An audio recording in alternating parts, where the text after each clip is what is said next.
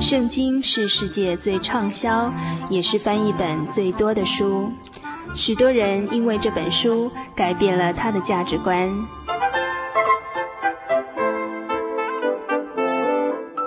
请和我们一起进入圣经的迷人世界。欢迎收听《圣经小百科》。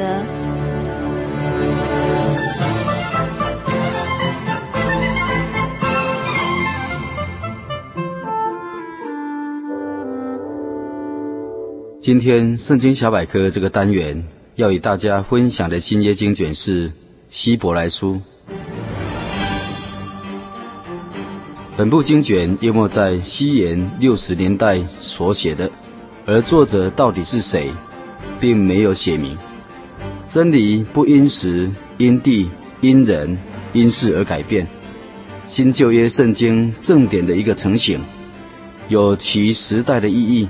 及永恒的价值，希伯来书乃是真神所启示的，并反映初代信徒信仰的状况，作为历代信徒追求真信仰的指南。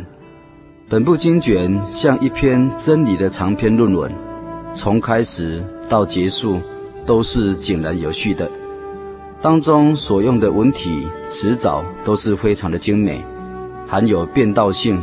又富有激发心灵共鸣的经卷，圣经学者评论本书是一颗崇高而动人的文学珍宝。在文字与文法的结构方面，作者用积极而且很优美的文体所写成的，是圣经最美丽、真理价值极高的经卷，并且有被称为第五福音书。因为四福音书是叙述着主耶稣基督在世间上的一个工作，而希伯来书引用旧约述说主耶稣在天上做人类中保，为世人代求、垂听人祷告的工作。本部经卷写在主后七十年圣殿被毁灭之前，当时信耶稣的犹太人是日渐的增多。但是当时信耶稣基督的福音，并不是一件很容易的事情。一旦信主而跟随主，就可能遭受逼迫、牺牲性命。从斯提反开始，许多信徒为了持守信仰而殉道，因此部分信徒的信仰难免受到动摇。这并不表示他们胆小，他们原是一群坚韧不拔的信徒。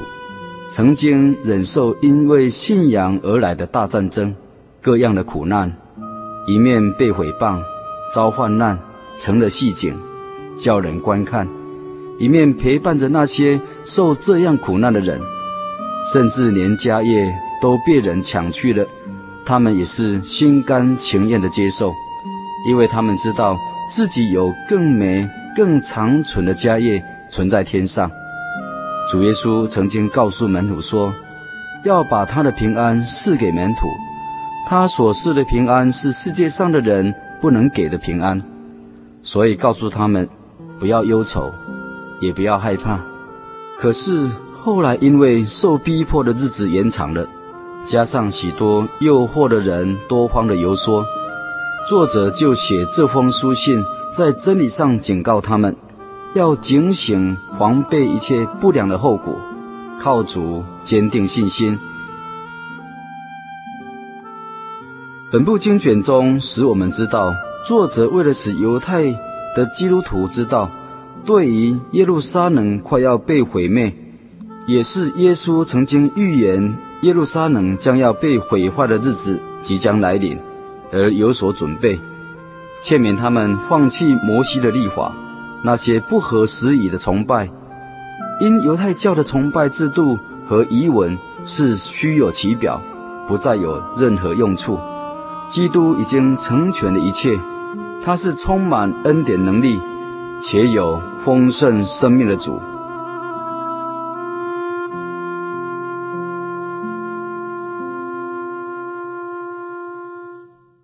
本部经卷的主要信息是：耶稣高过一切。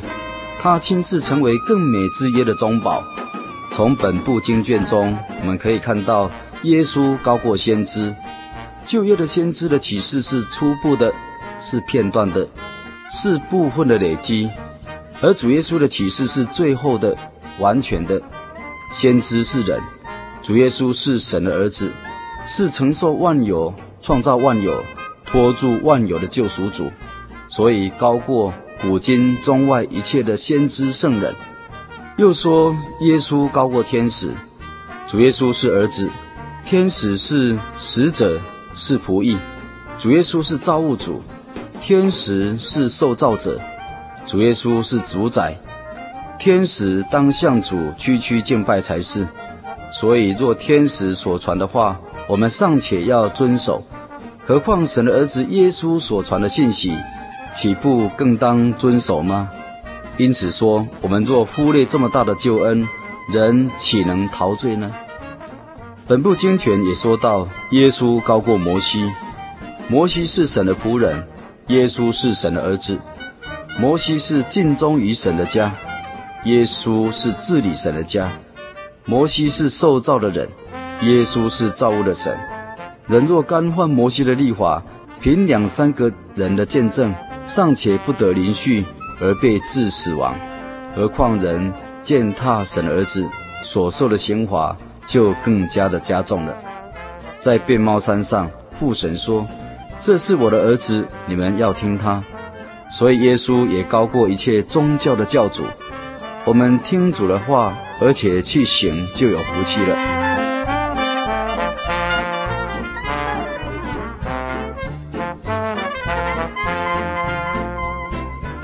本部经卷也提到，耶稣高过大祭司亚伦。旧约时代的祭司每年要为自己和百姓以牛羊的血献祭，而主耶稣以自己的血，无罪的血，成为世人永远得救的根源。所以，我们只管坦然无惧的来到他的施恩宝座前，为要得怜恤、蒙恩惠、做随时的帮助。朋友，你是我愿意来接受呢？主耶稣白白的恩典。要赏赐给我们，但愿听友有时间再翻开希伯来书，细细的品尝其中的信息，必能使我们因信耶稣而有得救的把握，活出更美的生活，更美的生命。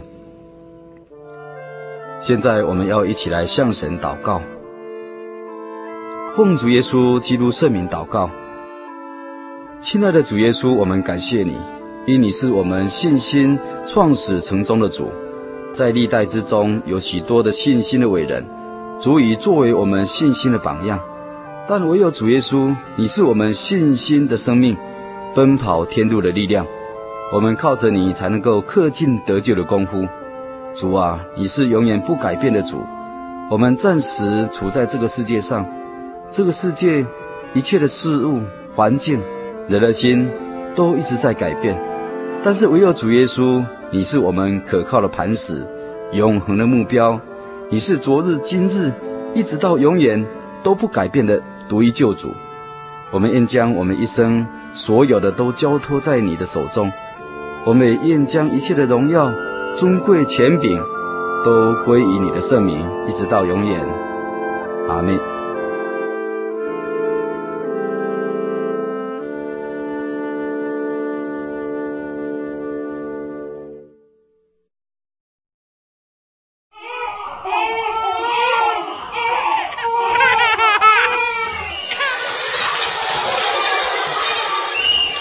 心情留声机温馨登场。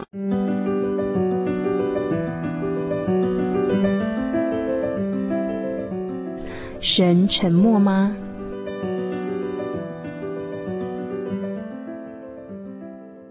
还记得那一阵子的心情，无奈、绝望的一如黑漆漆的夜，令人觉得窒息。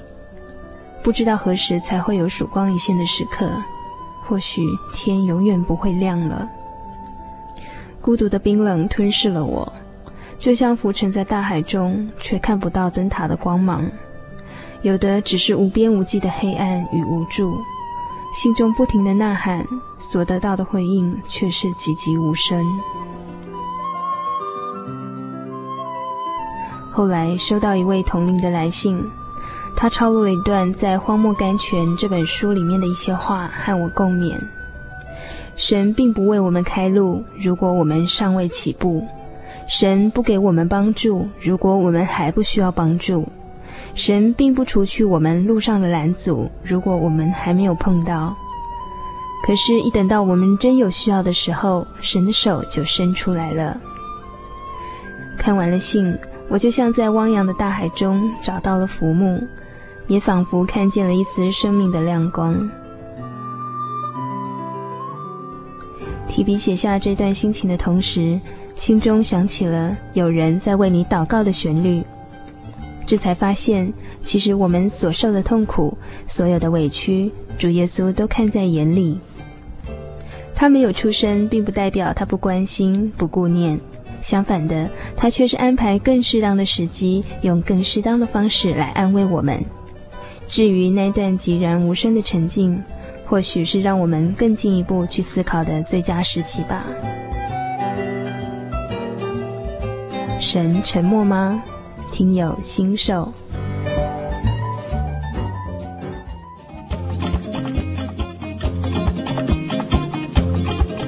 让心情留声机记录你的心情百分百，请将你的喜悦与悲伤、无助与愁烦、坚持与想望，通通记录下来，寄到台中邮政六十六至二十一号信箱，传真号码零四二四三六九六八，欢迎来信哦。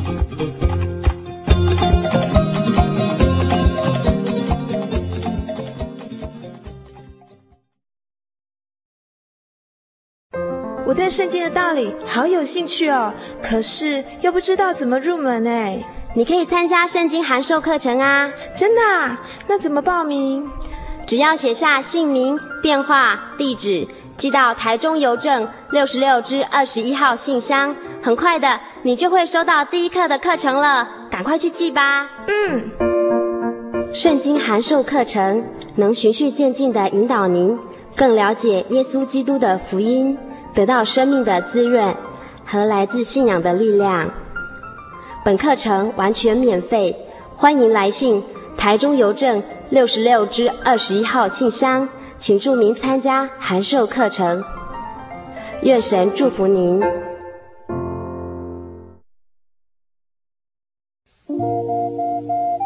您在街上曾经看过这样的招牌“真耶稣教会”吗？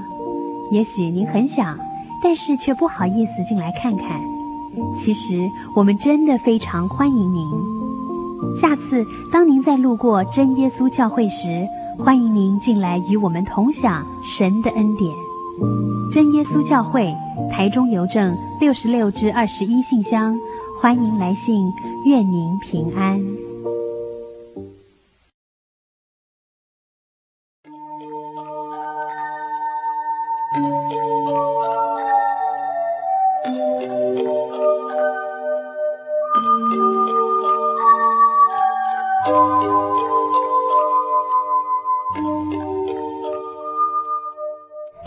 亲爱的朋友们，时间真的过得很快，眼看着一个礼拜才一个小时的心灵的游牧民族这个节目呢，就要接近尾声了。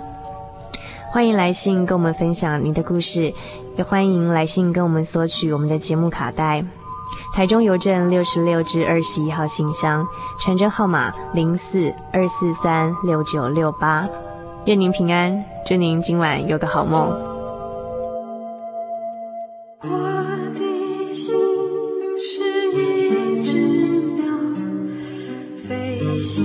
借雨黄昏与破晓，阳光下，愿世界寻找生命的原貌。